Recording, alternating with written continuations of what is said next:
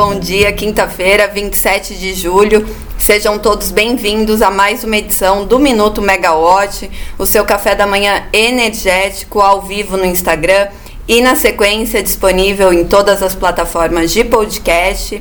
Hoje vocês ficam comigo, Natália Bezutti, em mais uma edição e mais uma edição que vai falar é, do, dos resultados das empresas, né? A gente chegou no período de resultados, nessa época de balanços, então tem muita coisa interessante que saem das teleconferências, né? Como a consulta pública das distribuidoras para renovação das concessões. Ontem a gente já teve a Neo Energia falando sobre isso, né?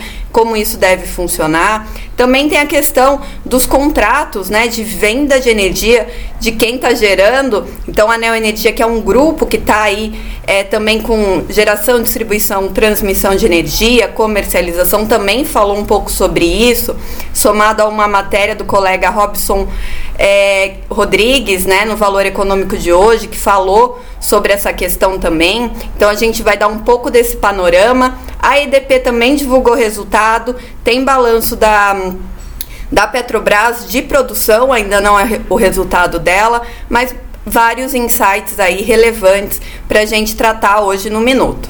Bom, vamos começar então pela teleconferência de ontem, né, da Neo Energia. Foi uma, tele, uma teleconferência rápida, não teve muitas perguntas ali dos analistas, mas trouxe essas questões interessantes que eu já falei. Então, do lado da, da, das contribuições da Neo Energia, ela disse que a proposta que foi colocada em consulta pública estava muito aderente já às conversas né, que estavam sendo feitas com o Ministério de Minas e Energia, mas ainda ficaram dois pontos de discordância. Uma delas é do, dos excedentes econômicos, né? E como que isso vai ser capturado depois pelo governo naquela fórmula que foi colocada em consulta. Para a Neoenergia, né, o CEO é, Eduardo Capelasteg falou sobre o assunto e falou que a metodologia foi considerada fraca. Então pode ter alguma questão ali e também mudar essa é, metodologia do excedente de eficiência econômico ali pode mostrar que a regulação até agora não é eficiente, sendo que para as empresas né, foi muito exitosa em todos esses anos.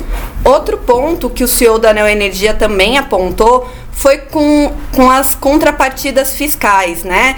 É, e para ele transferir ali aqueles benefícios em áreas que já são ali do Sudene e da Sudã podem é, podem ter uma irregularidade, né? Podem significar uma irregularidade também. Por quê? Porque o governo também vive falando que quer investir no Nordeste, quer expandir ali os investimentos, então capturar esses benefícios fiscais que as empresas têm nessas áreas é um contrassenso com tudo que vem sendo falado.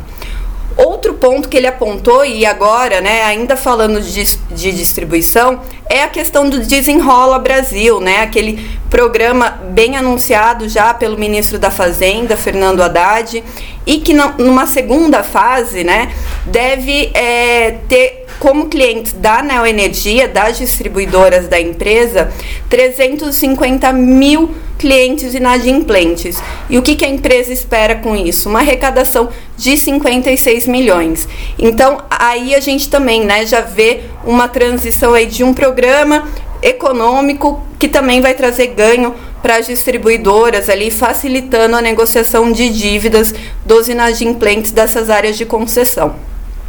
Vale destacar na área de geração, e aí que eu também coloco uma recomendação de leitura para o co colega Robson Rodrigues, é que a empresa tem 5 gigawatts em pipeline de projetos já com outorgas.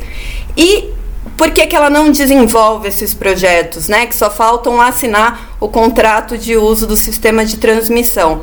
Ela não desenvolve porque o preço da energia no longo prazo, né? No, no o PLD mínimo tá R$ 69,00 o megawatt hora o, o, preço mínimo, né? Já que os reservatórios das hidrelétricas estão cheios, então não está valendo a pena para ela agora fazer investimentos nesses projetos, sendo que o preço não vai compensar ali os investimentos colocados.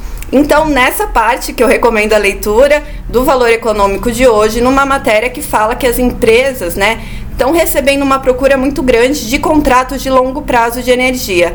Porque quem quer fechar o contrato já quer esse preço mais baixo no longo prazo, né? Então quer manter essa perspectiva. Outro ponto citado na matéria do valor de hoje é uma expectativa da consultoria Ampere sobre o PLD mínimo para 2024, que com num cenário, né, de taxa de juros caindo, valorização do real e a inflação nos Estados Unidos, né, essas questões econômicas que também foram divulgadas nessa semana lá fora, o PLD mínimo deve cair para casa dos R$ 62,00 o megawatt-hora. Então, bem interessante e bem complementar que também bate com outro resultado da EDP. A EDP divulgou ontem à noite os seus é, resultados né, do, do segundo trimestre de 2023 e é, ela também né, aponta investimentos em energia solar, principalmente geração distribuída, ela, ela é, investiu é, cerca de 585 milhões, um aumento de 10,7% é, em projetos no país, o maior investimento desde que ela chegou há 27 anos, né? E é, também essa questão de preço influencia nesse desenvolvimento dos projetos. A IDP divulgou o resultado do segundo trimestre, teve um prejuízo líquido na casa de 222 milhões, quase 223, revertendo um lucro de 381 milhões do ano passado. Mas por quê? Né? Porque ela teve que fazer uma contabilidade ali, uma, uma baixa contábil do ativo de P100, dos passivos, né? E como um ativo não circulante. Então, como ela ainda não vendeu, ela teve que considerar isso. É, bom, vamos aguardar a teleconferência da IDP. Até agora, né, eu estava checando qual o horário da teleconferência e a, a empresa não tinha ainda informado. Enquanto isso, quem divulgou um balanço aí de produção foi a Petrobras e vale a, gente destacar, né, que também está relacionado com os reservatórios mais cheios, né? Então uma baixa geração termoelétrica. A empresa teve uma geração de energia estável, muito destinada ao vapor, né, para consumo próprio, para atender essa questão e com parte da geração alocada em exportação para Argentina. Quem acompanha né, a Megawatt sabe que a gente tem ali uma sessão destaques do diário e ali a gente faz um compilado do que saiu no Diário Oficial da União e o número de empresas que estão sendo autorizadas a exportar energia, é, importar e exportar, né? Esse é um momento de exportação energia termoelétrica tem aumentado bastante, né? Toda semana a gente tem um volume expressivo, aí de pelo menos umas 5 a 10 empresas tendo essas autorizações. Então a Petrobras alocou essa geração termoelétrica, que não está sendo necessária para o sistema, para exportação é, para a Argentina, principalmente as autorizações que eu falei do diário envolvem é, Argentina e Uruguai. Bom, dessa forma, qual foi a geração? 581 megawatts médios produzidos e 3,4% acima do segundo trimestre de 2022. Bom, as vendas de gás natural tiveram estabilidade. Temos outros grandes números aqui. Vocês vão ver uma matéria completa já já no nosso site. Mas vale a gente destacar redução da exportação de 22,6% do petróleo, que a, que a companhia atribuiu ao aumento da produção nas refinarias, né? E esse aumento da produção das refinarias também gerou um fator de produção é, recorde, né? Em junho ela alcançou 95% de ocupação das refinarias, o melhor resultado desde 2015. Se você for comparar o trimestre, a ocupação das refinarias foi de 93%, mas em junho chegou a 95%.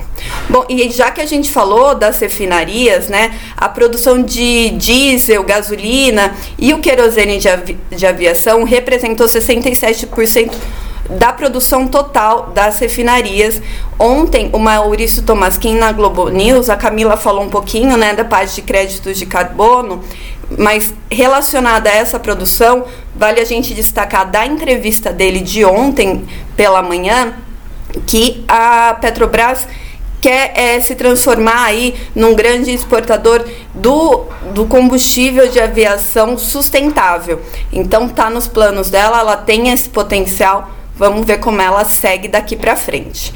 Bom, a produção total da, operada pela Petrobras chegou ali em quase 3,7 milhões é, de barris de óleo é, equivalente por dia. E se a gente for olhar a produção só do do pré-sal, né, no trimestre foi de mais de 2 milhões de barris de óleo equivalente por dia, que equivale a 78% da produção da Petrobras. Bom, eu já falei bastante de números, vamos falar de uma matéria que a Camila Maia publicou ontem, vou deixar recomendação de leitura também, falando da queda de uma liminar que impedia que a Voltalha iniciasse a operação comercial do complexo eólico de Canudos, na Bahia, revertendo uma decisão dos ministérios públicos, tanto estadual quanto federal. Bom, a ação dos MPs da Bahia alega que o projeto eólico coloca em risco a espécie de arara azul de lear, atualmente em risco de extinção. Fica a dica para vocês darem uma lida ali na Megawatt. Bom, vamos falar da agenda de hoje, porque a agenda da semana está corrida, mas especialmente hoje a gente ainda está aguardando, né? Então, o retorno da EDP sobre o horário da teleconferência. A gente vai ficar de olho. Mas saindo daqui do Minuto Megawatt, vou me juntar aos colegas de São Paulo para acompanhar uma entrevista coletiva que o ministro programou para hoje às 11, após aquele evento com investidores, né, no Tivoli ali na região da Paulista. Só que o ministro também marcou uma coletiva perto do meio-dia na região da Faria Lima. Então, vai ser um evento da Abiquim, né, que é a Associação Brasileira da Indústria Química. a gente vai correr ali da Paulista em uma hora até a Biquim. Vamos ver como é que vai dar o tempo. Mas no evento da Biquim, que também vai ter transmissão ao vivo, é, é um estudo da, da coalizão pela competitividade do gás como matéria-prima que vai debater é, o estudo do Instituto de Energia da PUC Rio. Então, é, é um movimento da coalizão para discutir esse estudo.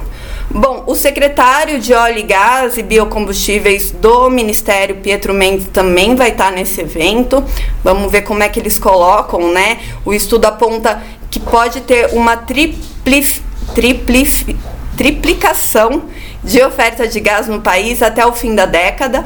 Vamos ver quais são os números, né? E como, na verdade, o estudo já é público, vamos ver como que os representantes do Ministério é, abordam essa expectativa.